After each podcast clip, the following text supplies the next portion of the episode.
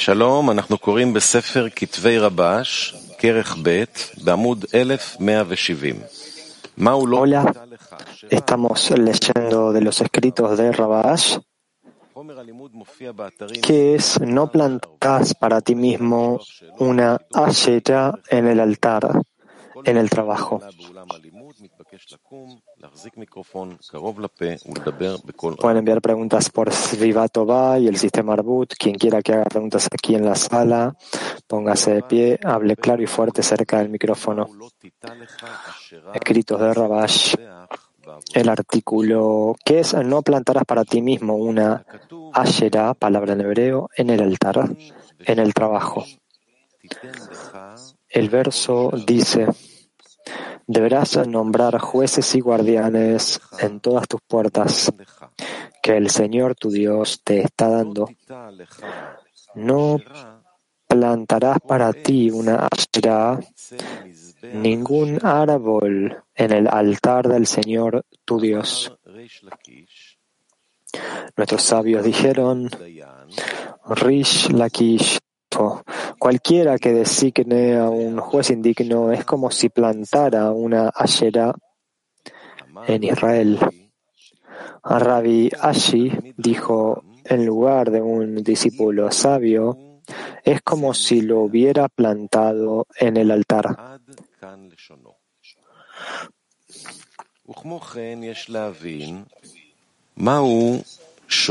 También debemos entender que es jueces y guardianes en el trabajo, y que es en todas tus puertas en el trabajo. Se sabe que trabajo significa el trabajo que el hombre realiza para lograr de Bekut adhesión con el Creador, que es que el hombre debe lograr la equivalencia de forma llamada adherirse a sus, a sus atributos. Como Él es misericordioso, tú también serás misericordioso. Es decir, el hombre debe procurar solo el beneficio del Creador y no su propio beneficio. De esta manera aprendemos toda la Torah a nivel individual. Es decir, aprendemos tanto la cualidad de Israel como la cualidad de las naciones del mundo dentro de un solo cuerpo.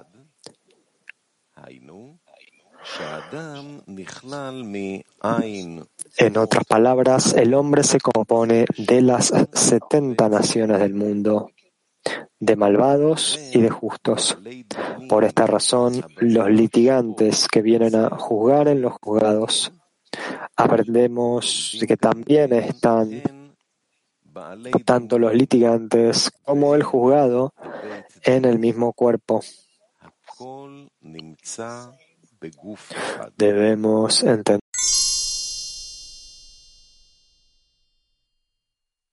el trabajo de mitzvot. Cuando el acto se revela hacia afuera, la mitzvah, el precepto, se considera revelada al hombre.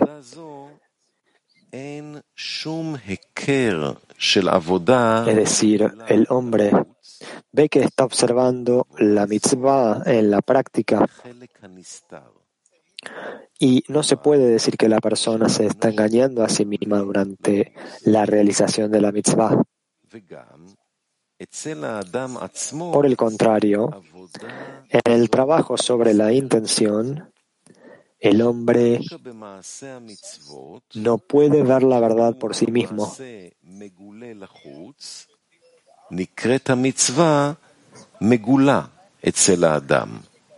Puede pensar que todas sus intenciones son por el bien del Creador y no puede decir si hay una mezcla de beneficio propio allí.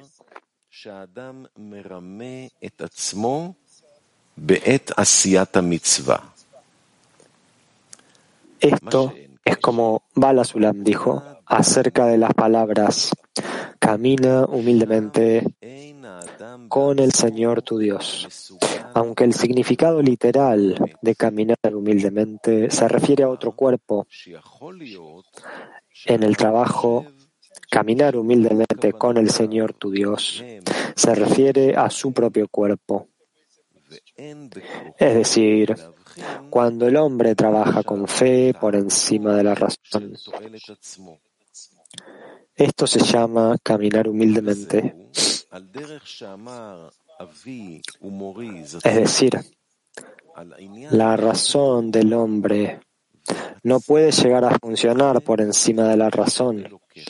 Solo por encima de la razón el hombre camina sin un medidor para ver, monitorear y medir su trabajo, ya sea que esté caminando en el camino correcto o no.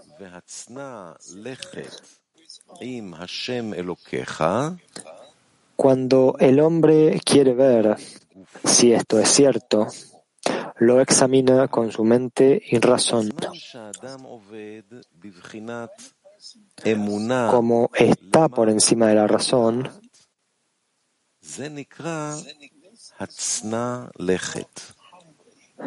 no tiene a nadie que le diga si está bien o no, ya que la razón del hombre, que es su que debería ver si esto está bien o no, no puede ver nada porque su trabajo está por encima de la mente y la mente no puede ver esto. Es por eso que este trabajo se llama Camina humildemente con el Señor tu Dios cuando su cuerpo no ve este trabajo.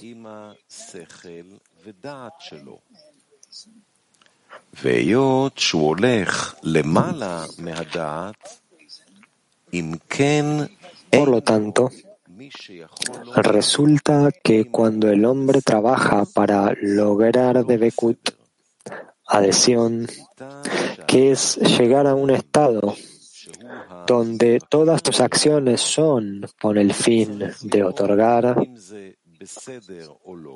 el deseo de recibir viene y se resiste.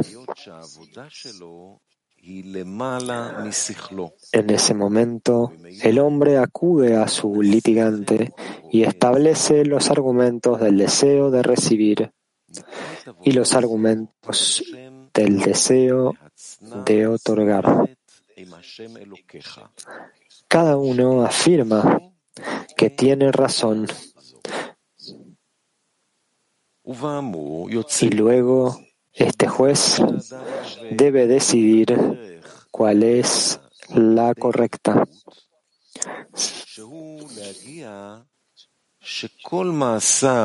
Ciertamente, el deseo de recibir con razón e intelecto dice, ¿qué hay que decir aquí sobre quién tiene razón? Vayamos a ver qué hace todo el mundo, es decir, cómo se comporta el mundo. Si todo el mundo trabaja por el deseo de otorgar o por el deseo de recibir. La regla es que seguimos a la mayoría. La mayoría del mundo usa solo el deseo de recibir, como dijeron nuestros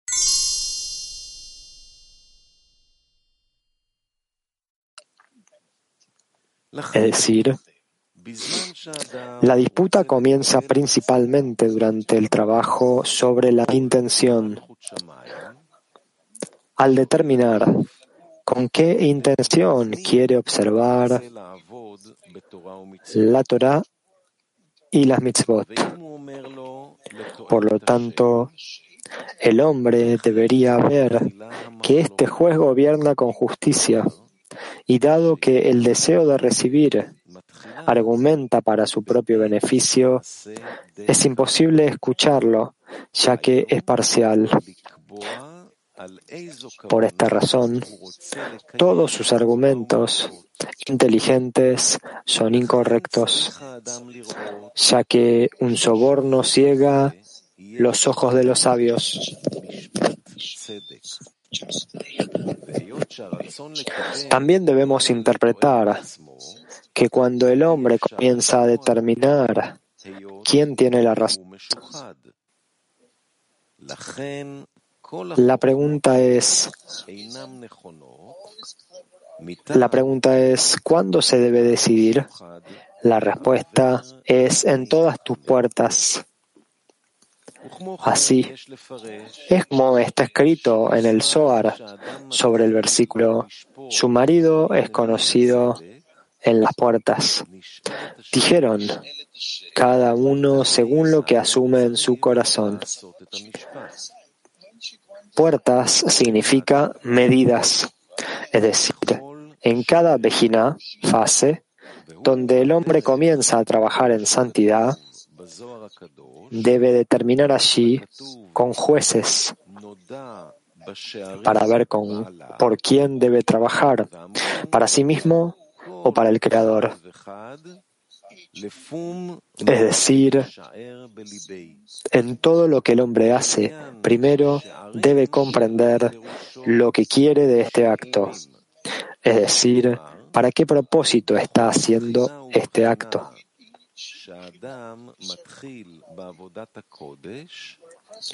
Si ve que su intención es incorrecta, lo que significa que ve que no puede apuntar para otorgar,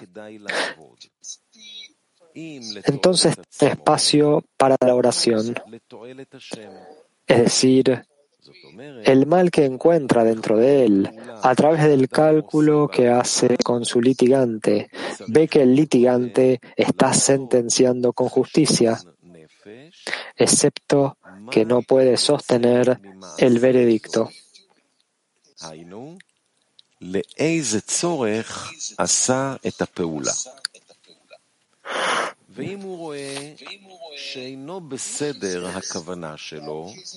Por lo tanto, la pregunta es, ¿dónde está el beneficio de sentenciar con justicia si no puede seguir lo que dice el juez? Está escrito sobre esto, jueces y guardianes. Jueces es solo el veredicto, es decir, él ve la verdad sobre lo que debe hacer.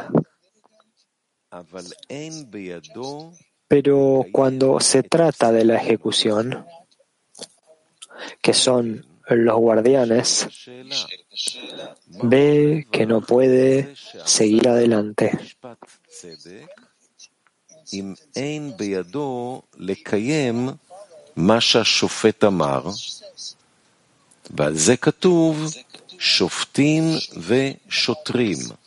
En ese momento, él le dice, ahora puedo rezarle al Creador, porque veo que nunca podré trabajar por el bien del Creador. Por lo tanto, el hombre puede hacer una oración sincera para que el Creador lo ayude. Dicho de otra manera, en ese momento tiene un cli, una vasija llamada carencia, que necesita la ayuda del Creador para darle el deseo de otorgar, ya que sin su ayuda él está indefenso.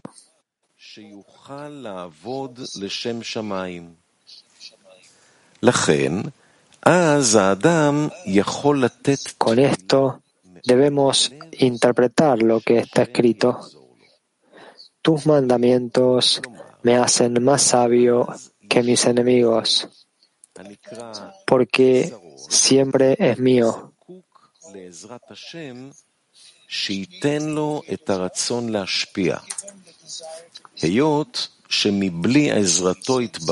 Deberíamos interpretar que mis enemigos significa lo malo dentro de mí. Veo que me interrumpen de hacer tu voluntad, ya que la voluntad del Creador es otorgar.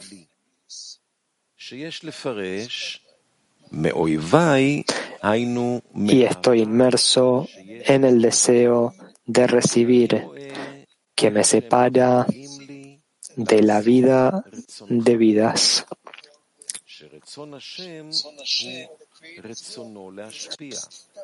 Por lo tanto, aunque observo tus mitzvot, todavía son solo un acto sin la sabiduría, porque sabiduría significa que la luz de Jochma está vestida en las mitzvot.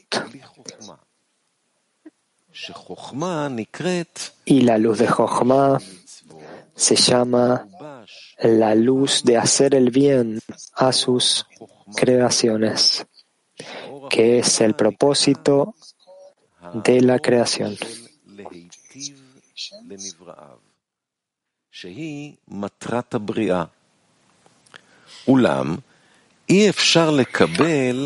Sin embargo, es imposible recibir la luz del propósito de la creación llamada Hokmah antes de que el hombre tenga la luz de la corrección de la creación llamada luz de Hasadim, que es la vasija del otorgamiento. Dado que el hombre ve cómo sus enemigos, es decir, su deseo de recibir, tiene control total y no pueden salir de su gobierno, por lo tanto, reza al Creador para que se le otorgue el deseo de otorgar.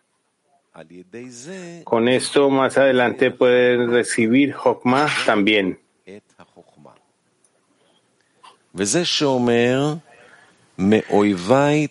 Este es el significado de lo que dice, tus mandamientos me hacen más sabio que mis enemigos. Es decir, los enemigos hicieron que fuera recompensado con Hokmah, sabiduría. Tus mandamientos me hacen más sabio. Significa que los enemigos fueron la razón para ser recompensado con deleite y placer, ya que la ayuda que recibió de arriba lo trajo cada vez un grado más alto que el que tenía.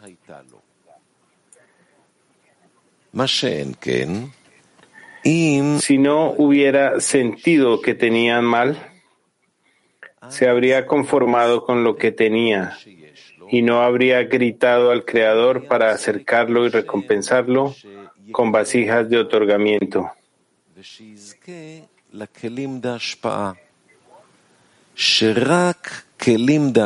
Ya que solo las vasijas de otorgamiento son aptas para recibir Hokmah. Resulta que el significado de tus mandamientos me hacen más sabio que mis enemigos, que para las misbot tengan hogma, solo esos enemigos me causaron todo esto.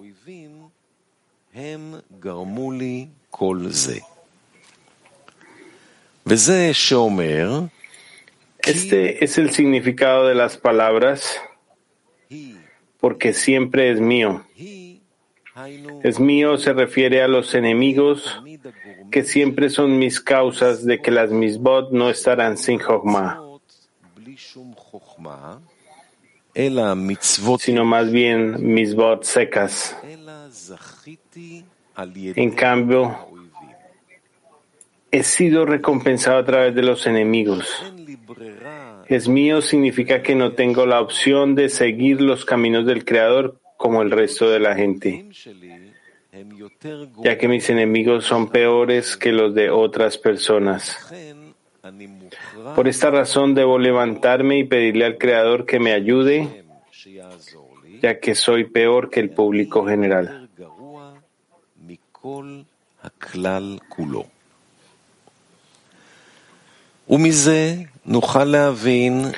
De esto podemos entender el significado de las pruebas en el trabajo.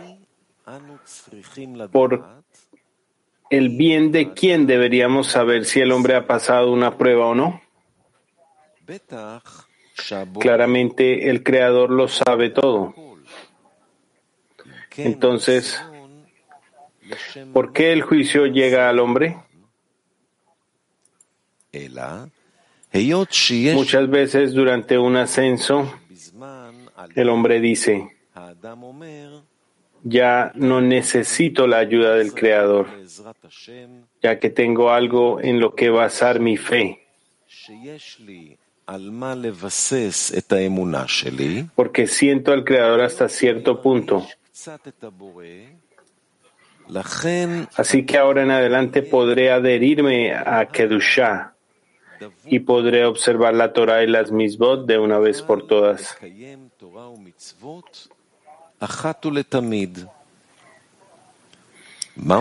¿Qué pasa desde arriba? Dado que ellos quieren que la persona avance y suba al sendero que conduce al palacio del rey, donde todos trabajan solo para otorgar al Creador. Y durante el ascenso esa persona construyó los cimientos de su judaísmo sobre la base de sentir un buen gusto en el trabajo, lo cual es la base del Lo Lishma,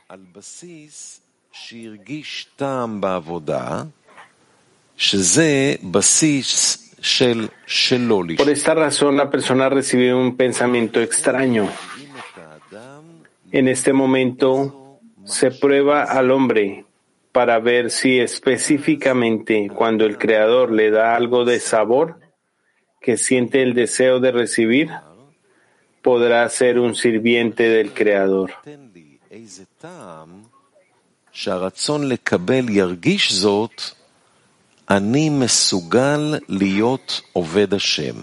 Pero por encima de la razón, así, cuando no tiene ninguna sensación, ¿cómo puede hacer algo?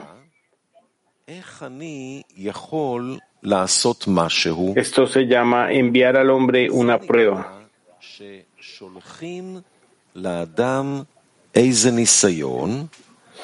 Por lo que verá que todo su trabajo se basa en el deseo de recibir y luego sentirá que se está engañando a sí mismo en el trabajo del Creador. En este momento tiene espacio para rezar para que el Creador le dé la fuerza para poder trabajar solo para otorgar y no por su propio bien.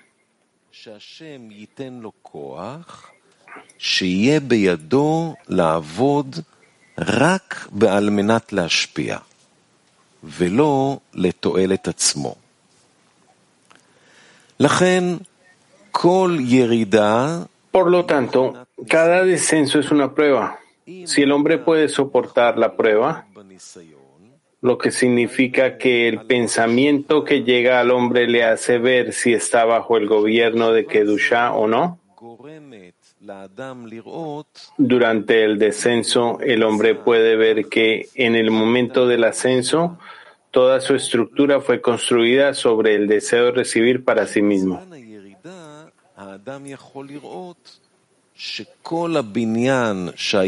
Durante el descenso,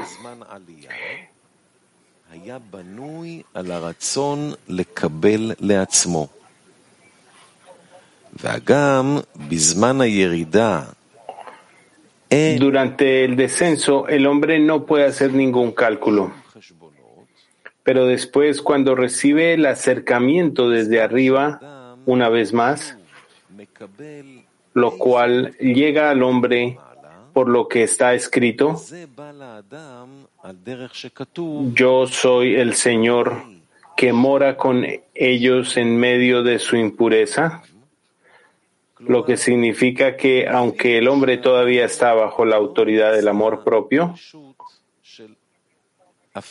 aún así una iluminación le llega desde arriba llamada un despertar desde arriba. En ese momento, él mismo debe despertar el estado de descenso que tenía y debe pensar cuál fue la razón por la que recibió el descenso y que debe corregir y qué debe corregir para no volver a descender nuevamente. El hombre debe creer que el hecho de haber sufrido un descenso es porque fue arrojado desde arriba. Por eso cayó en tal bajeza.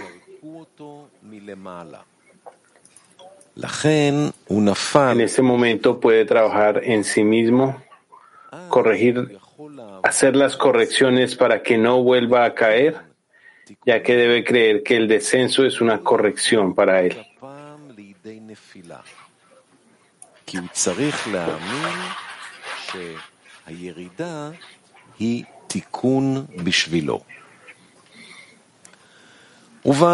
De acuerdo con lo anterior, podemos entender lo que está escrito. No plantarás para ti una Asherah.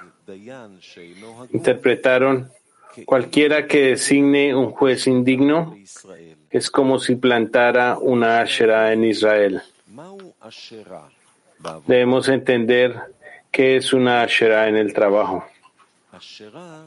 Asherah es como está escrito. Asherhem. Felices son ellos. Cada árbol verde. Felices son ellos significa que son felices cuando trabajan por su propio bien. Él siente que es feliz. Esto se llama felices son ellos, lo que significa que el hombre trabaja por su propio bien. Es decir, solo cuando se siente bien en el trabajo puede trabajar en la Torah y las misbot. רק בזמן שיש לו הרגשה טובה בזמן העבודה, אז הוא מסוגל לעבוד בתורה ומצוות. Pero cuando no se siente bien, dice, בזמן שאין לו הרגשה טובה, אז הוא אומר, נכון. es cierto que si trabajara por el bien del Creador, podría decir que no puedo servir al Creador bajo cualquier condición. Y no necesariamente cuando me siento bien.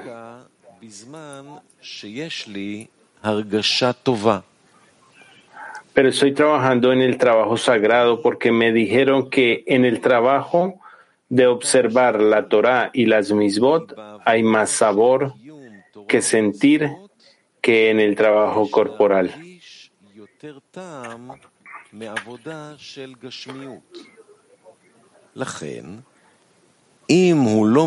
Por lo tanto, si no siente buen gusto en el trabajo, ¿por qué debería trabajar en Torah y Misbot?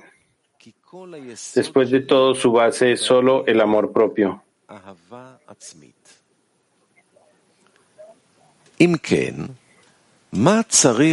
Entonces, ¿qué debería uno hacer cuando quiere uno nombrar un juez digno? En este momento el hombre debe mirar la intención, es decir, la razón por la cual quiere trabajar en el camino de la verdad.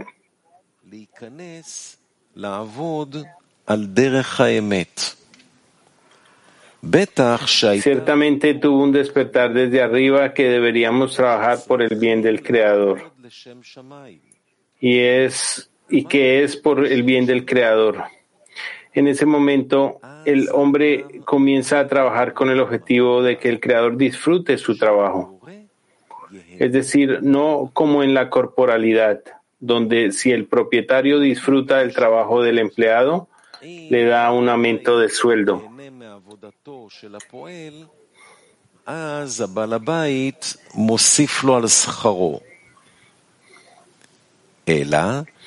Más bien, su recompensa es que está deleitando al Creador y no considera su propio beneficio.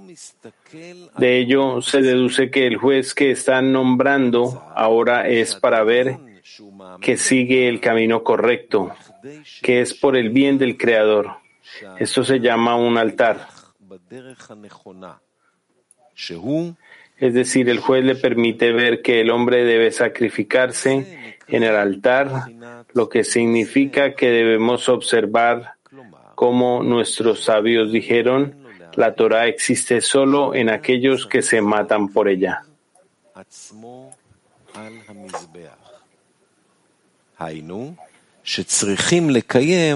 שצריכים לקיים, כמו שאמרו חז"ל, אין התורה מתקיימת אלא במי שממית עצמו עליה. ואם הוא דיין... Si el juez indigno, si el juez es un juez indigno, le deja pensar que el hombre debe proveerse a sí mismo cosas que sean para su propio beneficio. Eso se llama Asher. Como se dijo, Asheri Hem. Felices son ellos. Lo que significa que el culto de los ídolos de Asher era que siempre mirarían lo que el cuerpo podía disfrutar y no estaban interesados en saber si el Creador derivaría de esto satisfacción, sino que siempre miraban su propio beneficio.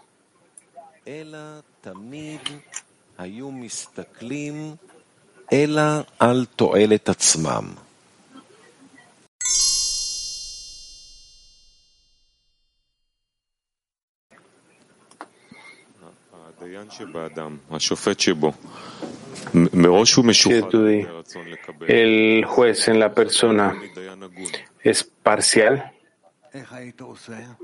inherentemente al deseo de recibir. ¿Por qué uno no coloca un juez digno? El rap dice, ¿cómo lo harías de una manera más justa? El amigo dice, no puedo, porque soy parcial debido al deseo de recibir para empezar. Eh, por lo puesto, este juez va a ser parcial. Pero, ¿cómo puedes construir? Digamos que todo está en tus manos. Y digamos, no se inclina a la, derecha, a la izquierda y se mueve a la derecha. ¿Cómo lo harías? ¿Cómo lo harías 50-50? El amigo dice, tal vez un grupo de jueces, pero ellos son lo mismo, dice el rap.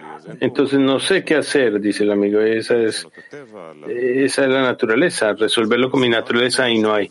Cambiar la naturaleza, tal vez, colocarla en un ambiente adecuado, va a construir un nuevo juez. El creador tiene la posibilidad de hacer todo no con la inclinación del mal, sino con la inclinación del bien. Entonces, cada uno sería como ángeles, como en el estado inerte vegetal y animal. Si lo entiendes, entonces toda la creación debe emergir de esta manera. Este es el deseo superior pero es lo opuesto. Debe haber un deseo de recibir y no sabe qué hacer. Deben haber nuevos discernimientos en sus manos, el deseo de otorgar en contra del deseo de recibir y organiza la creación de esta manera. Entonces, como de un juez digno, emerge un juez eh, digno. Poco a poco, cuando esta naturaleza entera del deseo de recibir aparece en él, y él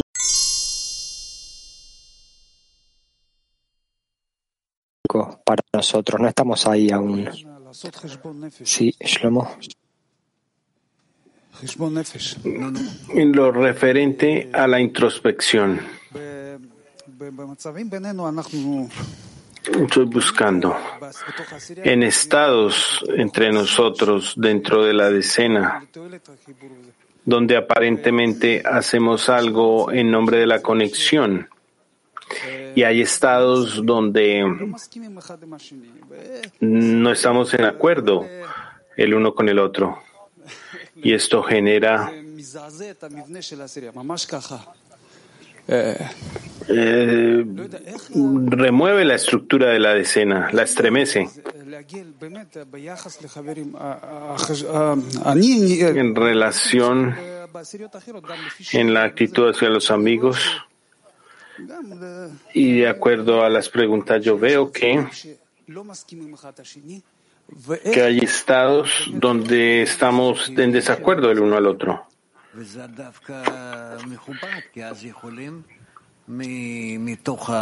Es natural que haya desacuerdos. Es respetable, porque entonces, a partir de estas discusiones, ustedes pueden clarificar. Pero los amigos no quieren sacrificarse a sí mismos. Porque uno no ve que eso es lo que hace falta y que uno tiene que hacer. En la decena, si causa separación, ¿qué hacemos para que cada uno se sacrifique a sí mismo? Entonces aquí nosotros tenemos otra condición, o bien eh, separación o la verdad, digamos. Ahí es donde tenemos que ir y es para eso que tú tienes una Pero el amigo piensa que su acto es mejor para la conexión de la escena. Por supuesto, no, no habría ningún desacuerdo. Pero el otro amigo no está de acuerdo porque él cree que su opinión es mejor para la escena. Y eso causa conflicto y la gente no se sienta juntas, huyen. Hay estados así también, sí. ¿Qué hacemos? ¿Cómo cada uno trae su deseo de recibir al altar para que este descenso haya corrección?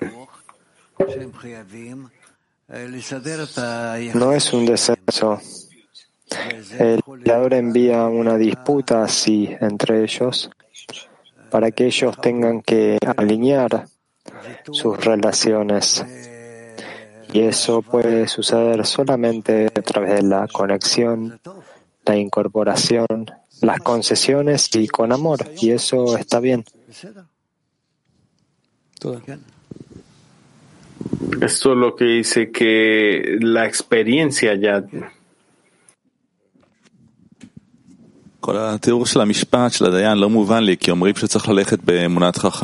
Que la asignación de los jueces no es claro porque dice que debemos seguir a los sabios con fe por encima de la razón. ¿Qué significa? ¿Significa que pasa dentro de la razón? ¿De qué incidente estás hablando? Dice que la persona debe decidir quién es el justo y decidir en su deseo de otorgar y lo escribe. Sí. Estoy preguntando, ¿dónde sucede esto? ¿Dentro de la razón? Dentro de la persona es ella. ¿Pero dentro de la razón? Porque dentro de la persona siempre está correcta, solo por encima de la razón. Pero tú ves que tú has llegado a un callejón de salida, que tú tienes, digamos, amigo, que quieren resolver el problema de una manera distinta, opuesta a la tuya. Entonces, ¿qué vamos a hacer? Si todo es dentro de la persona, entonces esta situación está pasando dentro de la persona. Entonces tú te estás escapando de la realidad. ¿Para qué te levantaste? Porque hay un tipo de fricción. Estoy tratando de, entender cuál es esta descripción que la persona viene a un juicio y mira el deseo de recibir, el deseo de otorgar y hay un juez que decide. Entonces, todo este eh, tribunal es dentro de la razón. De hecho.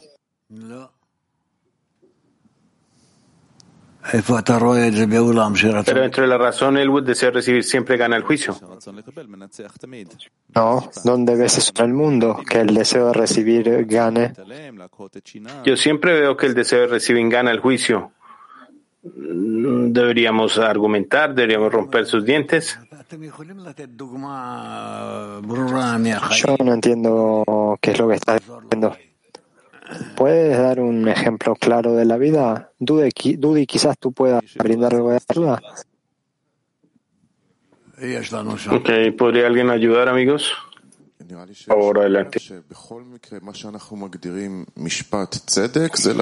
Pienso lo que dice Sean es eh, que lo que definimos como justo es ir por encima de la razón. ¿Por qué necesitamos un juicio y por qué necesitamos un juez? Ah, eso ya se trata de qué es lo que escribió, todas esas cosas para que nosotros podamos ver el otro pero, lado. Pero al final, aún si se nos preguntara después del artículo cuál es la decisión correcta, esto debería decir por encima de la razón, esa es la única manera. Entonces, ¿por qué necesitamos tener un juez para que hacer un ejercicio? Queremos ir por encima de la razón acerca de todo. ¿Cómo decir por encima de la razón si no tienes razón? Ninguna razón. Estoy diciendo que no haya razón, hay razón, pero esta decisión es innecesaria. No necesito entender por qué el juez decida si es si el juez decide si está a favor o en contra. Si es a, favor del deseo de recibir, es un juez no digno. Si es por encima de la razón, es un juez digno. Entonces es claro para nosotros en avance. Entonces no es claro por qué necesitamos esta discusión desde el primer momento. Porque tú no sabes qué es lo que hay dentro, es dentro de la razón y por encima de la razón. ¿Cómo colocar un juez digno nos enseña a saber si estamos por encima de la razón? Nosotros sabemos que debemos ir por encima de la razón, pero no explica qué es por encima de la razón. ¿Qué es por encima de la razón? Sí, del juicio no entendemos qué necesitamos hacer lo que es ah, por encima de la razón. Simplemente dice que debemos ir por encima de la razón, pero no sabemos qué es. Es una decisión. Tenemos que ir por encima de la razón. Que tú usas la razón. ¿A través de qué? A través de tu mente. Cuando tú ves cómo esta corte legal funciona y tú vas por encima de eso. Entonces no hay una pregunta acerca de eso, porque él escribe que la persona ve que no puede tener la intención por el Creador. Entonces hay espacio para la plegaria por una carencia adecuada. La pregunta es, ¿cómo la persona sabe que no tiene estabilidad? Si es un trabajo escondido, como le escribe. Eso viene de la experiencia. Él ve que cada vez clarifica por encima de la razón que la persona está en su fuerza, está en su Correcto, la pregunta es cómo sabe que trabajó, porque Rabat dice que no pudo. Él no puede trabajar de ni otra forma, no puede trabajar de otra forma. Todo nuestro trabajo es por encima de la razón, porque dentro de la razón no tienes nada que hacer, está determinado por anticipado. Correcto, entonces hay una pregunta. Si hay dos cosas eh, separadas por encima de la razón y debajo de la razón, o dentro de la razón, ¿qué debe resistir el deseo de recibir? ¿Cómo podemos resistir este trabajo por encima de la razón? ¿Por qué? Pero ¿por qué no va en contra del deseo de recibir? Para empezar, cuando comienzas, comienzas a trabajar con el deseo de recibir, o bien esto es a favor o en contra de, de este deseo. Y, luego, si vas por encima. ¿Es opuesto o está desconectado de? No, no desconectado. Tú no puedes desconectarte. Tú construyes tus pasos por encima de la razón. Entonces, por encima de la razón significa es opuesto en oposición al deseo de recibir. No, no.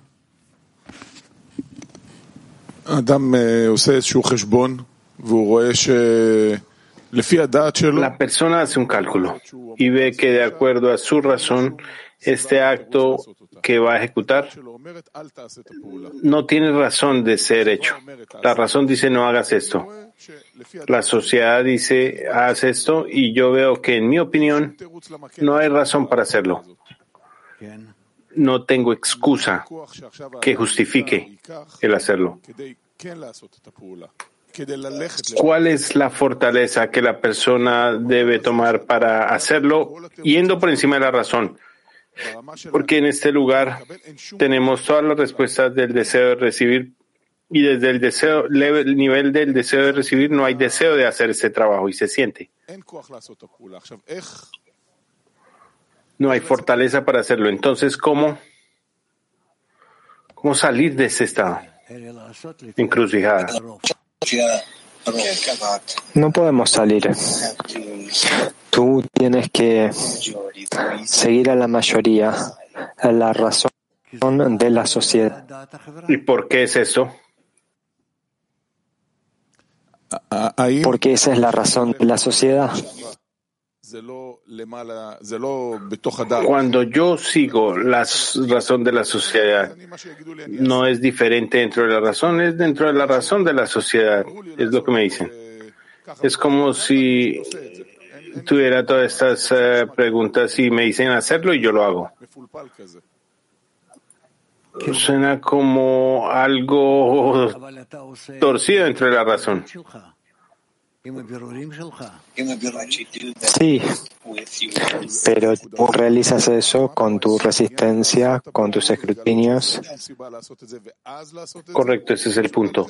¿De qué se trata esto? ¿De hacer un escrutinio y no encontrar razón hacerlo o simplemente seguir el deseo de la sociedad? No, tú simplemente haces eso, entonces tú ya estás vendido a la razón de la sociedad. Es lo que trato de entender, la razón de la sociedad y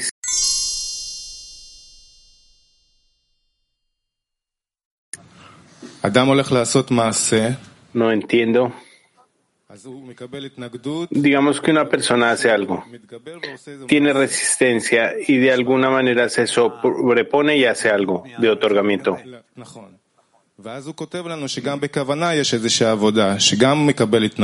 Resistencia del deseo de recibir, correcto, que se eleva. Sí, pero usualmente se olvida, no se siente el trabajo en la intención.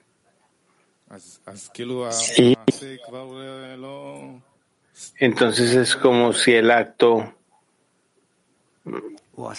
no eh, está desperdiciado. Tú haces la acción. Sí, vino a la sociedad, hizo las acciones.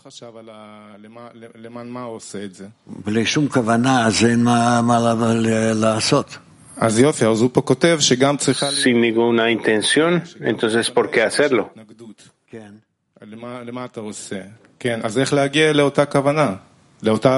Sí, él escribe aquí que en la intención también hay trabajo, que también hay resistencia en la intención. Entonces, ¿cómo llegamos al trabajo allí? Piensa que lo estás haciendo por lo que tú piensas o lo hace la sociedad, lo que piensa la sociedad. Claro, esto constantemente olvidamos.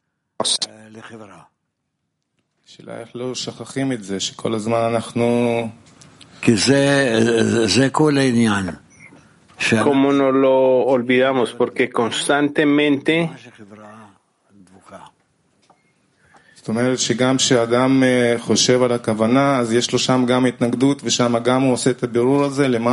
entonces cuando una persona piensa acerca de la intención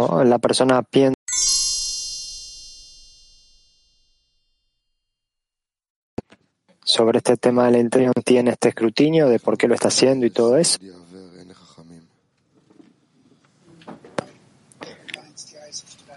¿cómo hacemos para no caer en el soborno que nubla los ojos del sabio? Primero que todo, tú ya ves lo que está a favor y lo que está en contra. Y cómo tú te fortaleces para estar con la sociedad y no eh, dentro de tu propia razón. ¿Cómo haces esto? Anulándote ante ellos, incorporándote en ellos. Entonces, ¿cuál es la pregunta? ¿Cómo hacemos para no caer en este soborno? Siempre trae el deseo de recibir, porque yo realizo las acciones, vengo a la reunión con ellos, pero también muchas veces se disfruta tanto que uno se traga todo. ¿Disfrutar qué? Bueno, esa es la cuestión. Uno simplemente en disfrutar la compañía, disfrutar a los amigos, disfrutar la comida, disfrutar la situación. Entonces tú te reduces a cero. Exactamente, he sido sobornado. ¿Cómo puedo hacer para no caer en este soborno? Solo con la condición de que tú tienes tu propia razón, la cual es opuesta a la sociedad y tú la mantienes, tú no la cancelas como pensabas antes. Tú no las cancelas y tú mm, te mantienes con la sociedad. Y entonces quiero con mi opinión siempre va a estar detrás en mi mente. Bien, ahora tiene dos vistas, la vista de la sociedad cuando estás con ellos, esa perspectiva, y tu propia perspectiva, la cual es, es con lo que tú estás, y ahora necesitas un juez.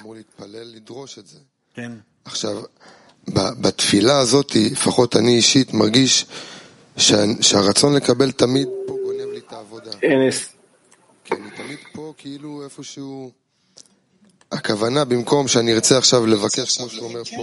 la intención.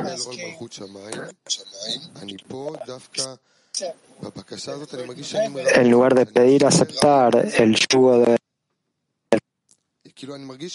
los cielos, al pedir esto siento que estoy haciendo un engaño.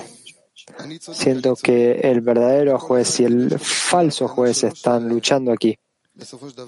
Aquí es donde ellos tienen una guerra y cada uno de ellos dice yo estoy en lo cierto, yo tengo razón y cada uno tiene su pequeña plegaria. Entonces, ¿cómo podemos finalmente decidir que el juez sea que vale la pena? Solo a través del ambiente que tú tienes. Nadie puede terminar esto por ti. Eh, solo tú y la sociedad. Entonces tú, no obstante, no puedes conectar con la sociedad a través de tu razón. Entonces, ¿ellos deben pedir por esto? No, ellos no necesitan nada. Su perspectiva se sabe y tú tienes que traer, posicionarte a ti misma una sentencia. ¿Y quién es el juez finalmente? ¿Ellos son? No, el creador. No, no tú ni ellos, es el creador.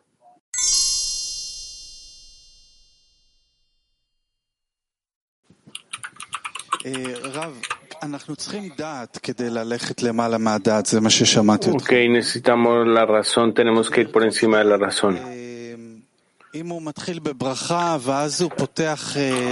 Si empieza con la bendición y para ver la verdad, el juez digno en el momento en que ve la verdad, el mal que se revela en él, está en la medida de la razón. El Rab dice, el mal que aparece en él es la medida de la razón. Sí, puede ser. El amigo dice, ¿cuál es la medida de la razón? ¿Cómo se revela? ¿Cómo se mide de manera correcta? Es posible que aparezca como algo, una fuerza negativa para, trabajando en la persona. Sí, él se da cuenta de la verdad, que no se puede apuntar en el otorgamiento sin pensar en su propio beneficio. En la medida en que él descubre esto, ¿cuál es la adición llamada razón?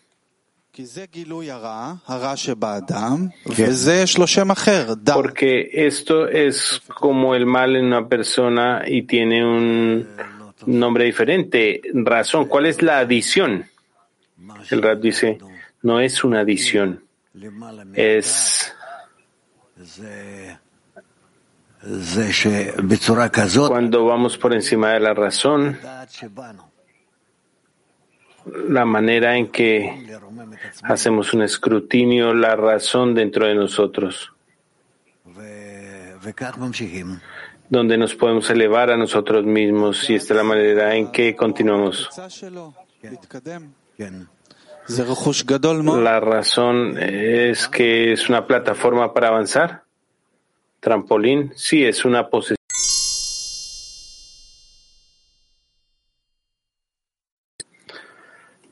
Bien, adelante. Una persona revisa su razón. ¿Y tiene que ser la razón de la sociedad? Si puede hacer esto, sí. ¿Y el juez es la sociedad o el creador? El rap dice el juez es la persona.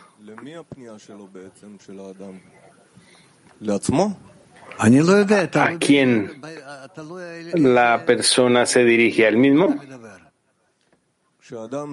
No sé, depende en qué lugar estás hablando. Cuando la persona está enfrentando un juicio entre el, el deseo de recibir, hace un cálculo y no quiere dar a vencer, trabajo en contra del otorgamiento. Y entonces dice, ahí existe este juez que donde está el creador, el rab, los libros, la escena y tiene su esposa. Entonces hay un juez, hay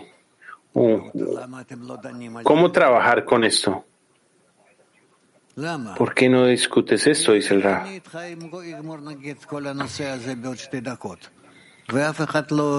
Porque yo siempre voy a concluir en dos minutos contigo. Y entonces nadie quiere envolverse más. Entonces tú debes trabajar con esto. Entonces pregúntale a los amigos y pregúntale a los amigos y discútelo con ellos. ¿Qué exactamente es el escrutinio que debemos hacer?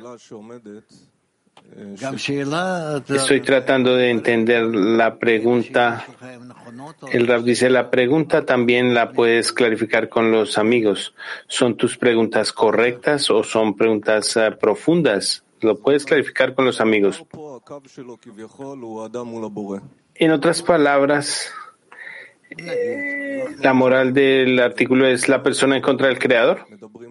Sí, digamos que sí.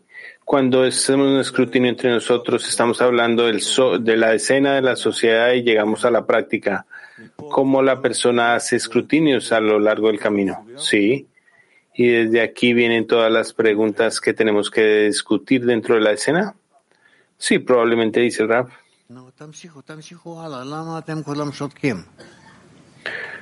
Ok, continúa.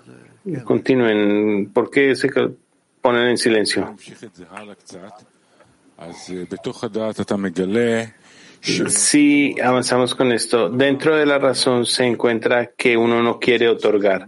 Cada vez uno descubre, no quiero hacer nada por otra persona, por el prójimo, no me importa a nadie y no sé ni siquiera quién soy yo, lo cual es aún peor. Entonces hay confusión total. Pero lo que es claro es que no quiero otorgar el hecho de que él es bien que hace el bien en el deseo de ser. Pero hasta que yo no llego ahí, no encuentro ningún interés. ¿Qué hago? Y yo no hago nada y la sociedad dice, es algo simple, haz esto, ríe con todo el mundo, no hay ningún problema. Es un trabajo muy fácil. Sí, exacto, excepto por la intención, dice el Rab. El amigo dice, ¿cómo en ese estado que describo hay una salida? Poderme incorporar, ver que la luz que reforman te puede dar un cambio. El Rab dice, ¿en qué manera te puedes incorporar con todos? El amigo dice,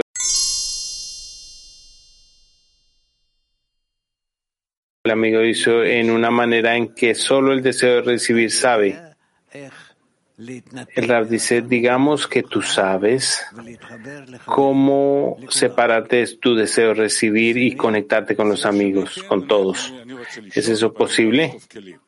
Es posible, dice. Digamos que quiero ir a dormir, y, pero quiero venir a lavar los platos. Correcto. Esto es porque soy apenado por la sociedad, no porque no esté apenado y quiera hacerlo.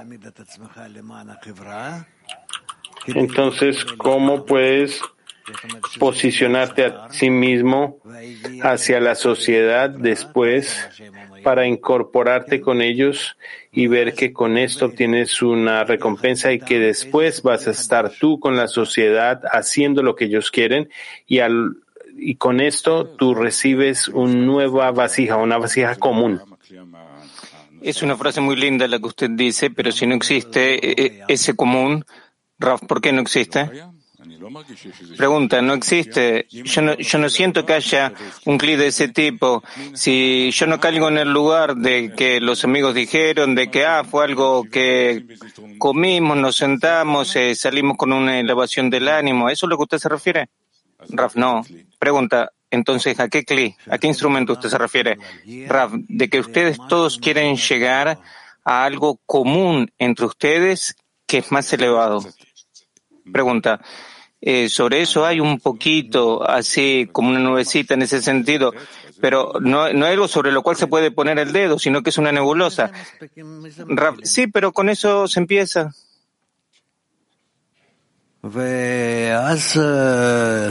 Y entonces se tiene que clarificar eso todavía más y más, que esté más compuesto por palabras, digamos, que están claras. Y que detrás de esas palabras que se entienda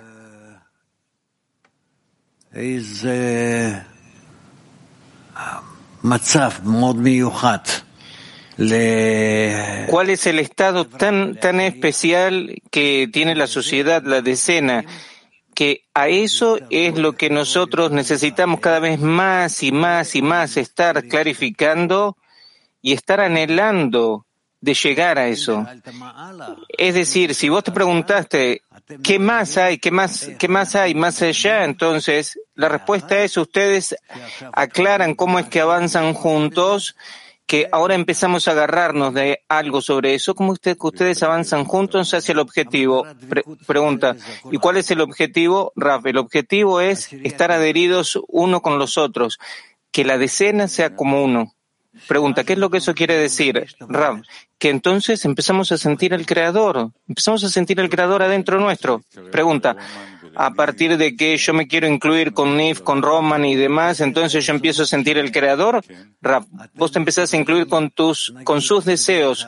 Ustedes pueden, es decir, en lo que es el, el camino, cada uno va renunciando un poco a lo que es su propio querer y entonces ustedes llegan a un estado en el cual están conectados en un solo deseo.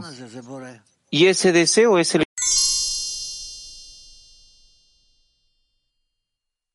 seguirán. Yo eh, acepto todo lo que usted dice. Sí, Gilad, Gilad. Eh, pareciera ser entonces que sin llegar en cada momento nuevamente a un pedido de la ayuda del Creador, entonces el camino no está, no está correcto. Rafa, ¿está claro eso? Pregunta, porque tampoco ese juez no lo tenemos, ese juez está siempre sobornado y nosotros tenemos que también pedir que venga un juez que sea un juez verdadero y después también el policía. O sea, o sea si, si está el juez y uno ve qué es lo que tiene que hacer, uno tiene la fuerza para hacer, hacerlo. Entonces se tiene que pedir la fuerza también para el policía. Y entonces todo es por un camino que es en, en negativo. eh, uno aclara y se da cuenta que el juez está sobornado, sí, al fin y al cabo eh, uno llega a que está exprimido por completo. Pregunta, o sea que todo por el camino del negativo, no es algo que sea fácil acá, nada se puede hacer con facilidad. Raf, no, no, para eso, en ese sentido no se dice nada, en ese sentido. Eh, sí, pregunta, yo sigo con lo que es la clarificación de Jaime, que la persona puede renunciar en algo ante la sociedad, entonces en ese sentido al parecer eh, también él gana algo. El, eh, el, lugar verdadero donde él no puede hacerlo y que él eh, tiene que pedir la ayuda para poder hacerlo, como si fuera que nosotros eh, tenemos que por medio de un camino de lo que es lo negativo, la negación, ir liberando un lugar para el creador. O sea, si nosotros no le liberamos un lugar, nosotros vamos a estar dentro del ego. Raf, ¿cómo ustedes le pueden liberar un lugar? ¿Dónde es que él va a tener un lugar? Pregunta Raf. Eh, pregunta, donde hay un desacuerdo dentro de la decena o dentro del hombre, donde hay una oposición, una resistencia, donde algo que le parece que no está bien, que no es razonable, que él no está de acuerdo con eso, que no está de acuerdo a sacrificarse en ese sentido, justamente en esos mismos lugares son los lugares que son importantes. Raf, ciertamente. Es decir, en el lugar donde es que todos eh, estamos en negación con respecto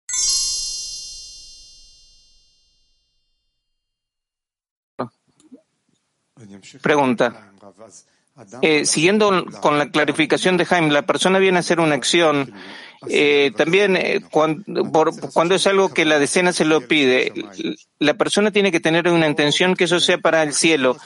Y acá, como es que está escrito, acá es donde empieza el problema. Es como Rabash dice, ahí empiezan las resistencias. O sea, si él va buscando hacer algo por el cielo, si él busca tener esa intención, al fin y al cabo, eh, la persona entiende que no tiene la capacidad de poder dirigirse de que sea para el cielo. Todo está sobornado.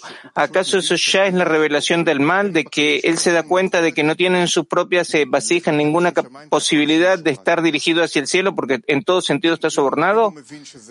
O sea, si él entiende que es el mal que está dentro suyo, entonces, ¿qué es lo que, que ahora hace? Si es que ahora ya ha entendido de que todo lo que está dentro suyo no, no le puede permitir hacer algo de hacer algo para el cielo. No existe eso en lo que es el trasfondo. Raf, que se anule a sí mismo. Pregunta, ¿qué es que se anule a sí mismo? Raf, pero vos estás diciendo que él tiene una decena. Dice el amigo, sí. Raf, que él se anule entonces ante la decena en todo lo que sea. Pregunta, ¿cuál es la diferencia que hay cuando es que él viene a hacer esta acción y que no tenía una resistencia en relación a eso? En relación a la decena, o sea, la decena, la decena dice hace X y él va y hace X. Ahora, eso es una cuestión. Raf le dice, sí, eso es como un bebé. Pregunta, entonces ahora él clarifica cuál es la intención y ahora nuevamente se tiene que anular. ¿Por qué? ¿Qué es lo que tiene ahora? ¿En qué se tiene que anular ahora ante la decena? Él ya está de acuerdo en hacer esta acción. Ahora la cuestión es si lo hace por el cielo o no. Raf, eso ya es, ya es un nivel. Pregunta, ¿qué quiere decir que para llegar a una intención que sea para el cielo tiene que anularse a sí mismo ante la decena? Raf, porque entonces en cambio de eh, eh, adherirse a la decena, él se adhiere en algo a lo que es el creador y entonces puede ya tener una intención en relación a él. Pregunta, ¿dónde es que la decena está en oposición a él que en relación a eso él se tiene que anular? O sea, todavía yo no pude aclarar dónde está ahí la resistencia que hay entre él mismo y la decena. En lo que respecta a lo que es la intención de hacer las cosas que sean para el Creador, ¿dónde es que ahí está la decena? ¿Dónde está la resistencia que se presenta entre la persona y eh, la decena?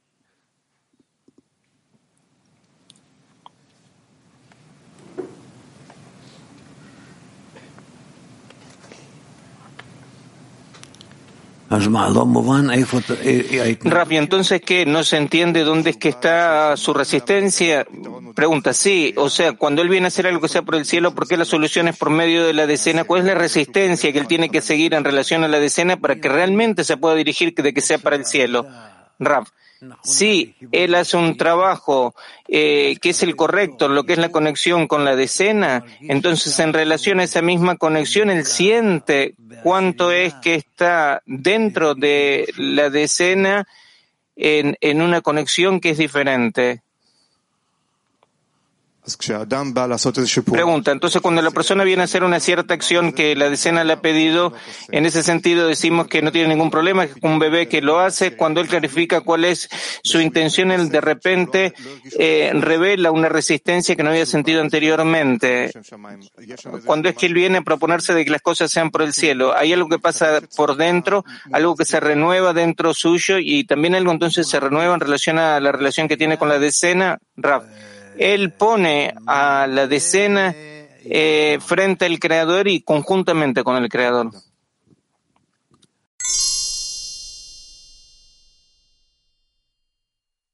En castellano, el artículo se titula Aún no es el momento de reunir la manada o el rebaño. No es el momento de reunir el rebaño le han dado de beber al rebaño. Es sabido de que todas las palabras de los justos, su hablar se dirige a lo alto. Y esto es lo que se le ha dicho de que se le ha revelado por medio de un pastor de Hanán porque no se, no podía dar vuelta a la piedra por eh, eh, que estaba sobre el pozo hasta que se reunieron todos los rebaños y dieron vuelta.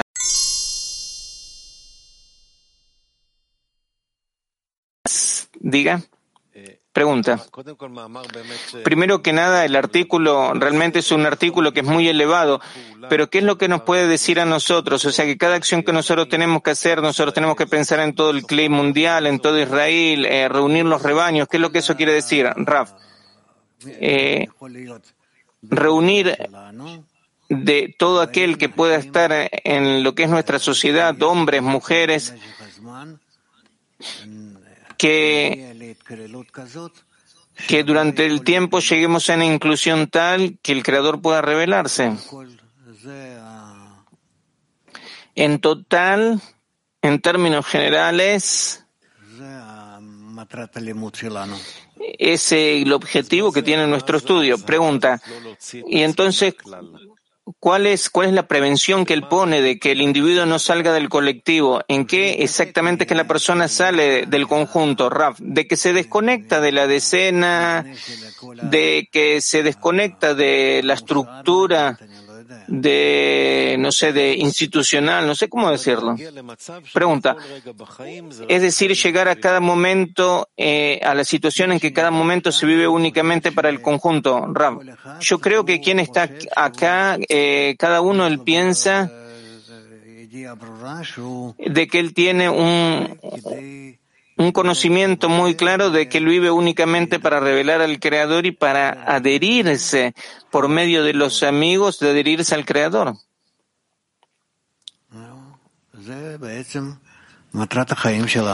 Ese es eh, en realidad el objetivo de nuestra vida. Si no, no hay ninguna causa por la cual vivir. Sí, Dudi, pregunta, ¿qué, qué, qué es lo que es acá el rebaño? Raf le dice que vos no sabés qué es lo que es. Eh, pero ¿quién es, dice eh, el alumno? ¿Quién es nosotros, el clima mundial? Raf, sí, el clima mundial. Pregunta, ¿y qué quiere decir que el rebaño se reúna? ¿Cuál es el objetivo de la reunión del rebaño? Raf, de que el pastor reúne todo, lo, todo su rebaño para hacer con ellos eh, una cierta acción. Pregunta, eh, el, el, título es El tiempo de la reunión del rebaño. ¿Cuál es el tiempo de esa reunión? Raf, ¿cuándo es el tiempo de la reunión? Esperemos que nosotros eh, podamos eh, alcanzar eso y que podamos eh, elevar rezos y pedidos al Creador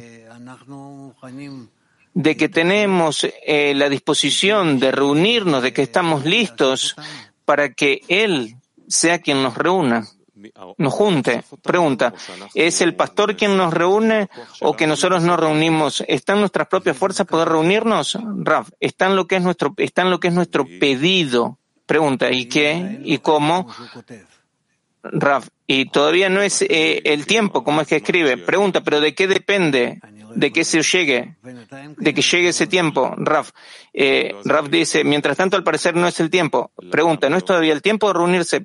No, dice Raf. Pregunta, ¿por qué no? Raf, yo veo, lo, es algo que lo veo de acuerdo a lo que son las fuerzas que nos vienen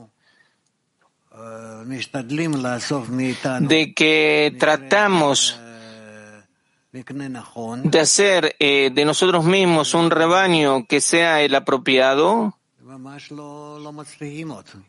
pero es algo que todavía no lo conseguimos. Pregunta, ¿y entonces eh, sobre qué hay que pedir si todavía no es el tiempo? Raf, no, eso está por encima del tiempo. Nosotros tenemos que pedirle al Creador de que Él nos envíe la salvación y que Él se revele en nuestros deseos de que, de que todos hemos, seamos empujados hacia la conexión.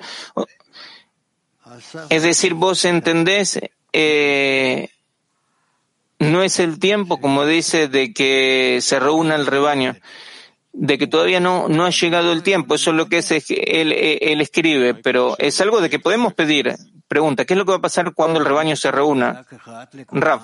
Y entonces todos van a tener un muy fuerte deseo y de esta manera vamos a poder elevar man, lo que es un man eh, común al creador y vamos a poder obligarlo a él a que él haga una corrección. Todo se hace por medio de los inferiores.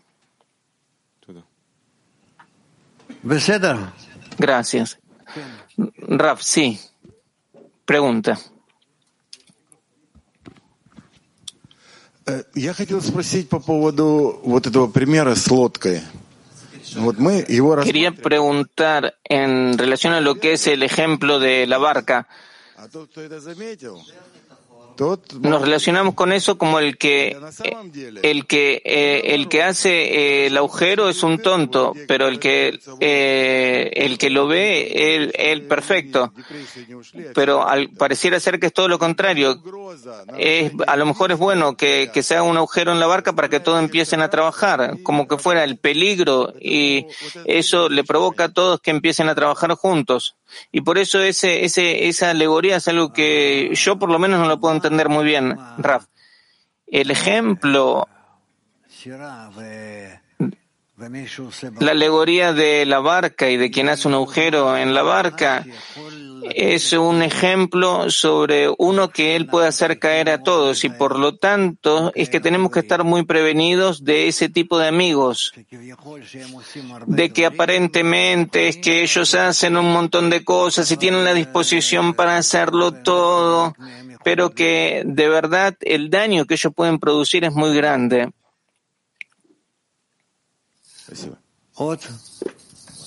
No, Vos, el último. Dale. Está escrito acá sobre la inclusión de incluirse a sí mismo en lo que es eh, la raíz de todo Israel, la unicidad, bajo el secreto de yo soy el primero y el último. ¿Sobre qué es lo que se habla? ¿Qué es lo que es esa inclusión? Raf. Eso se habla de lo que es la raíz superior, donde es que ahí todos se unifican también el inerte vegetal, animal y hablante, todo lo que pertenece a la creación, todo se reúne ahí en un solo punto. Pregunta, para estar incluido hay que pedir esa inclusión, es decir, en la decena también. Sí, hay que pedir la inclusión en la decena. Pregunta, la pregunta es si yo pido la inclusión en la decena, ¿es un rezo por mí mismo? ¿O es un rezo por el conjunto, por el colectivo? Raf, eh, eh, para que vos tengas un rezo por vos mismo, vos no necesitas la decena. Si es, si, si es con la decena, es solo por la decena. Pregunta, entonces yo pido la inclusión dentro de la decena, pero por la decena, no por mí. ¿Rapsi?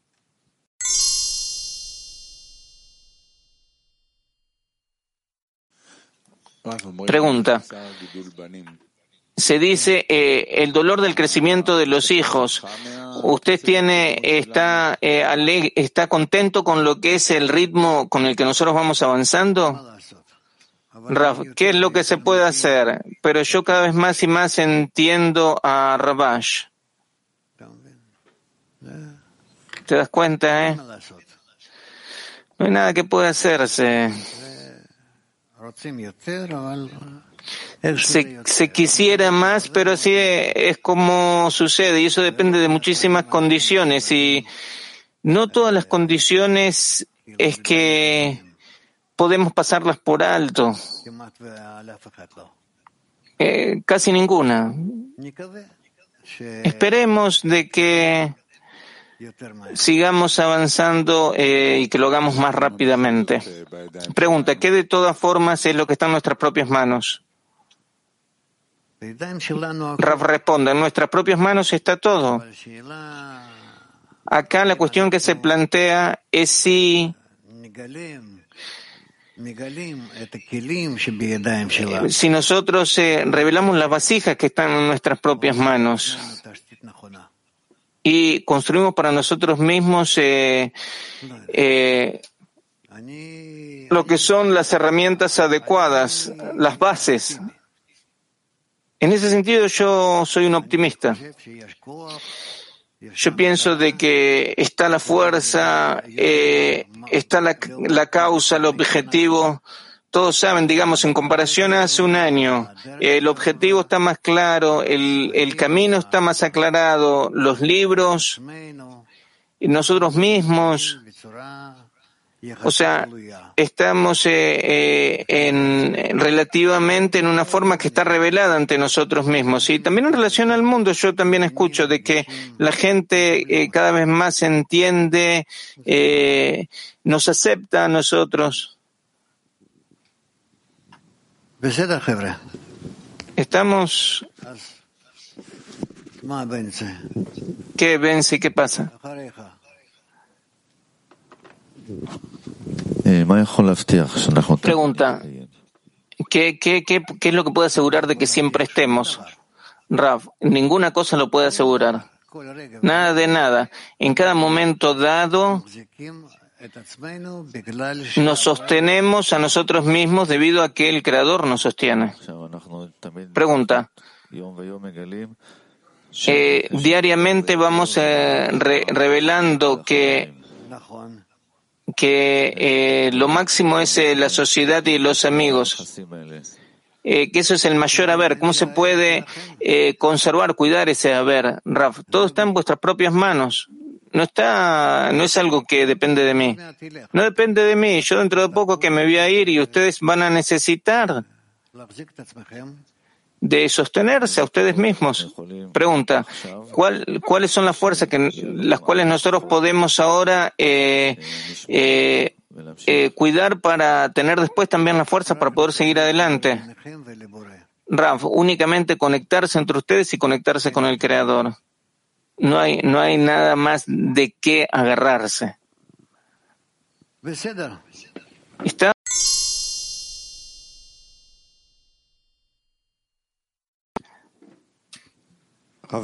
Pregunta. Yo lo miro a usted y pareciera ser que lo que lo sostiene a usted eh, somos nosotros, que usted eh, nos hace crecer a nosotros. Eh. Y lo que yo me pregunto es si es únicamente la conexión entre nosotros o que tenemos que también pensar de cómo hacemos crecer una próxima generación, cómo difundimos, cómo eh, llevamos esta sabiduría también a una generación que está más allá. Por supuesto, ustedes también tienen que estar pensando en eso, de cómo también difundir en general, no únicamente a lo que son sus hijos, sino en general a todo el mundo. Pregunta, por sí, porque sí es algo que está trabado dentro de nuestro, parece ser que eso es algo que no puede existir, tener lugar. Sí, por supuesto, ir para adelante. Ya no hay más preguntas. Entonces, ¿es posible que nos separemos? ¿Qué, qué es lo que vos querés preguntar?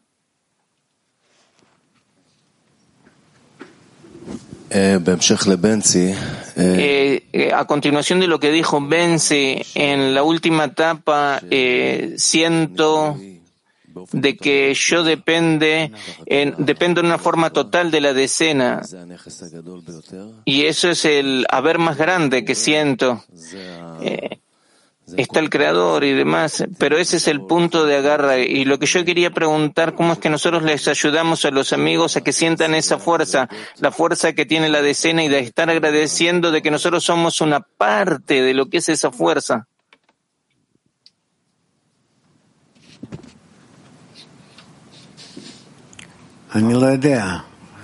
Rafe, no sé, el tiempo realmente es un tiempo para la reunión del rebaño.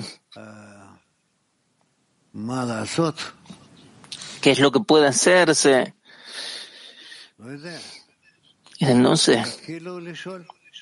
Empiecen a planteárselo, cuestionense, empiecen a reunir contenidos eh, que estén más dirigidos en ese sentido. Se puede también hacer un congreso, lo que ustedes quieran.